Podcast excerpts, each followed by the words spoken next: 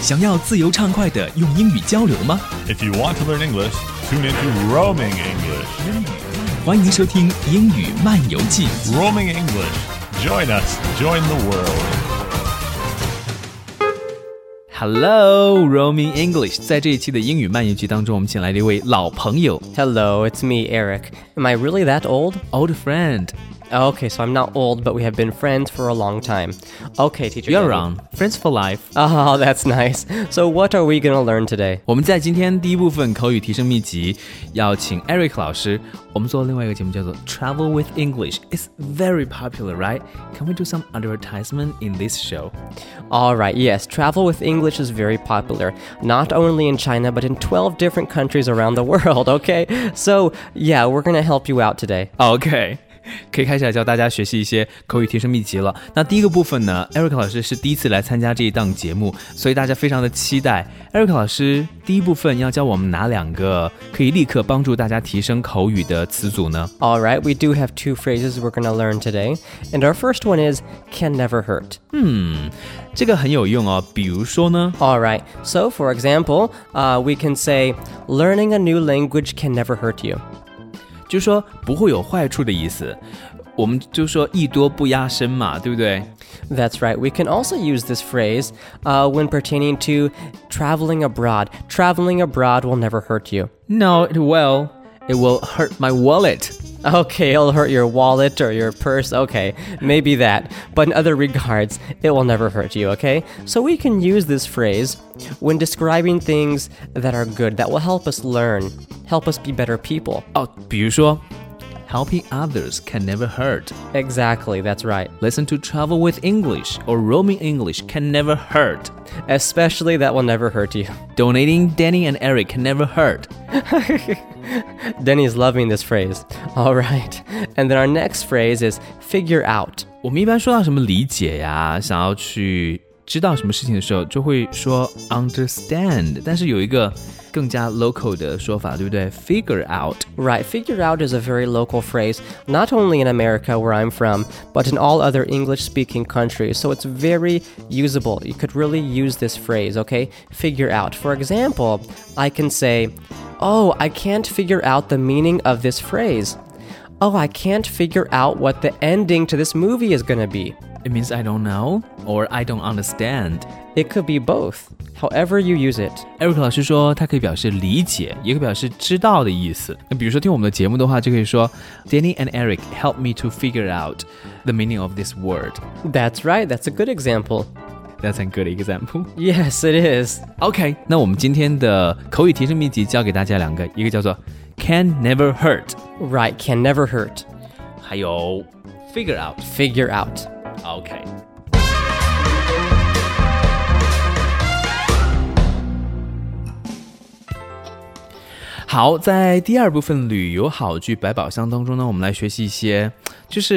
好，在第二部分旅游好句百宝箱当中呢，我们来学习一些，就是在旅行的时候，比如说你肠胃不舒服要怎么样来表达。 All right, now when traveling, you may feel uncomfortable, you may get sick because the atmosphere, the surrounding is so different from what you're used to. So here are some good sentences to learn to understand. Now, the first one is I'm not feeling so good. 在这里呢，我们说不舒服可能会说 uncomfortable，哎，但是在这里，Eric 老师给的这个例句呢，就是 not feeling so good。 That's right. I've heard a lot of Chinese people say, Oh, you must not feel comfortable. Oh, I feel uncomfortable. And uh, the first time I heard this, I actually did not understand what they were saying. Because this is not used at all in the States or in English speaking countries. We just say, I don't feel so good. 或者 I'm not feeling so good。 That's right. 刚才艾瑞克老师说，就是 Uncomfortable 不舒服这个表达方式，其实在地道的美国人语言当中是很少说到的。他们说我不舒服的时候呢，就会说 I'm not feeling so good，所以不要直译。不太舒服，不舒服，不要直接就说 uncomfortable，这个是要记住的。我觉得这个是很很快就可以学起来的一个 skill。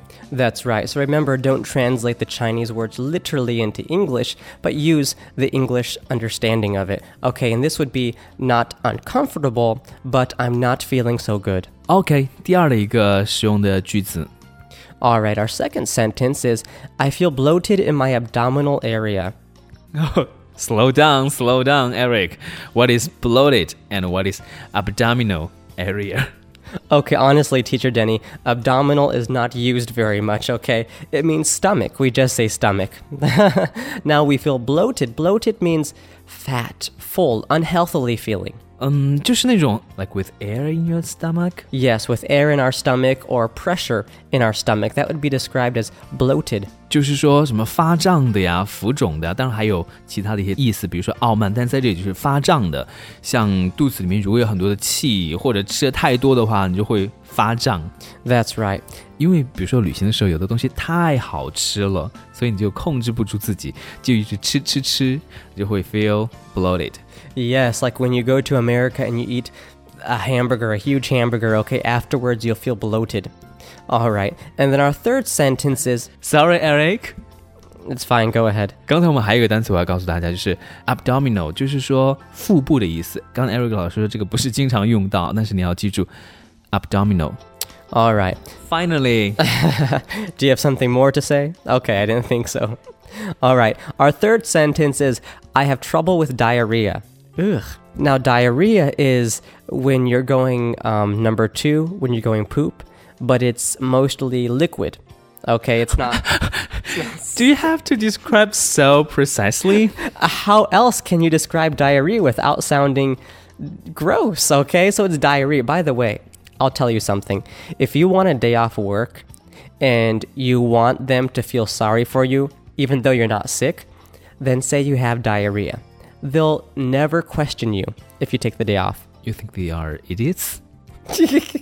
Will you question someone if they say they have diarrhea? Of course.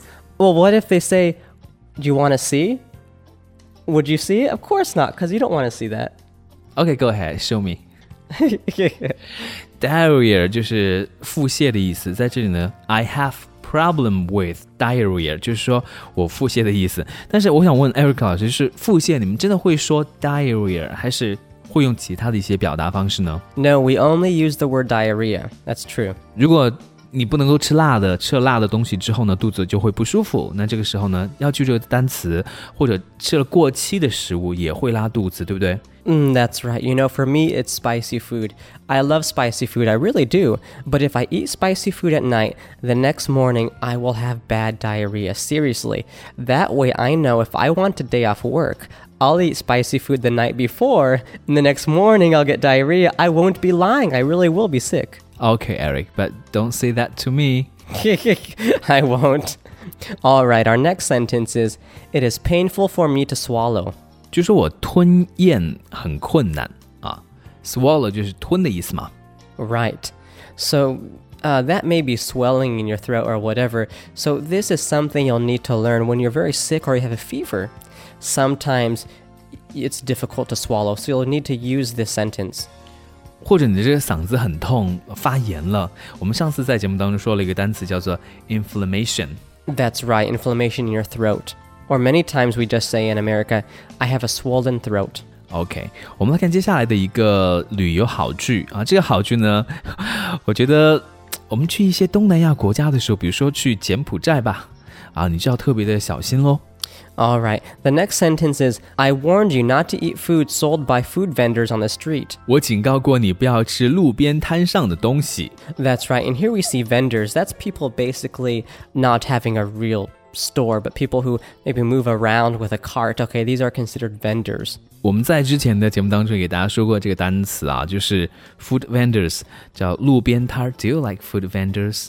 I do. I like to try new food, especially when I visit other countries.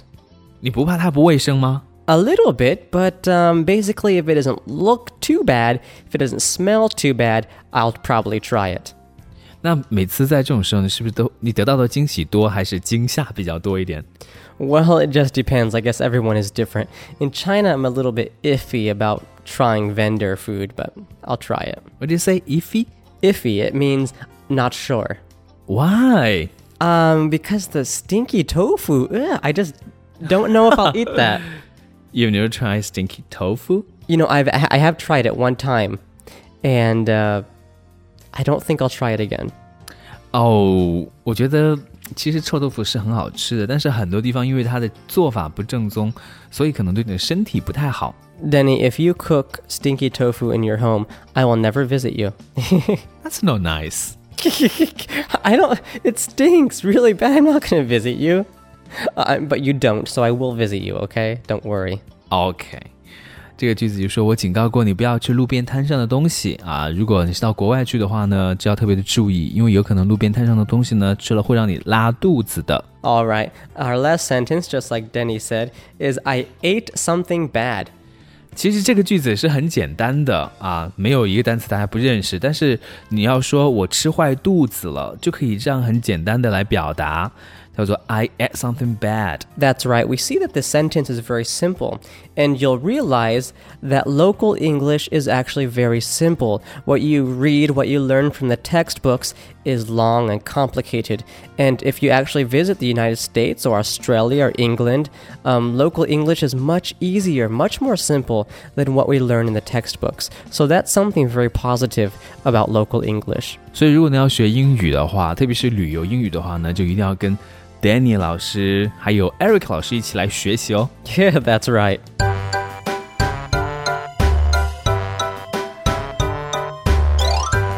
好，我们今天在最后的延展词汇里面为大家准备了一个词语， That's right. We have one word for you, and that's queasy. Queasy. That's Q U E A S Y. 这个单词好像不是很常见，它的意思是什么呢？就是说想呕吐的、感到恶心的。然后请 Eric 老师来给我们举几个例子啊，这个单词要怎么样来使用呢？This can describe your feeling, how you feel. You could say, Oh, I feel queasy. My stomach feels queasy. 哦，我感觉很恶心，我想要吐。比如说有人会晕船或者晕车，对不对？就可以用这个单词。That's right. Some people get sick in cars or boats or even in planes sometimes. And so that could be described as they feel queasy. I feel a little queasy on the ship. Okay, well, don't stand next to me. I don't want your puke all over me. Ew 哦，当然它还有反胃的意思啊。我觉得 Eric 老师之前吃了臭豆腐的时候，可能就有这样的感觉吧。 Yes, I think I did. 那上次吃 Baloo 的时候呢？ Not really. Actually, I was very surprised I wasn't queasy at all. 就是那个毛蛋里面是那个是已经孵化了的，这个是胚胎的那种鸭肉。上次我跟 Eric 老师一起去菲律宾的时候，他尝了一下啊，You are so brave。 like I said, I will try usually almost anything. OK，但是在旅行的时候呢，还是要注意自己的身体健康了，不要让你的肠胃出问题。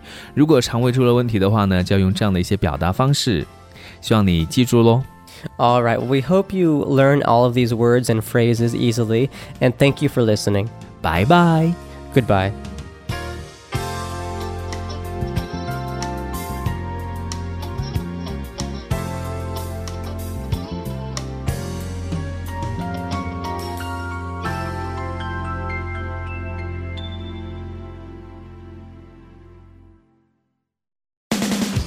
多文本资料和英语学习实用信息，可以关注“英语漫游记”微信公众号 “Roaming English”，也就是单词“漫游 ”（R O A M I N G） 加上 English 英语这个单词 E N G L I S H，一起来学习英语吧。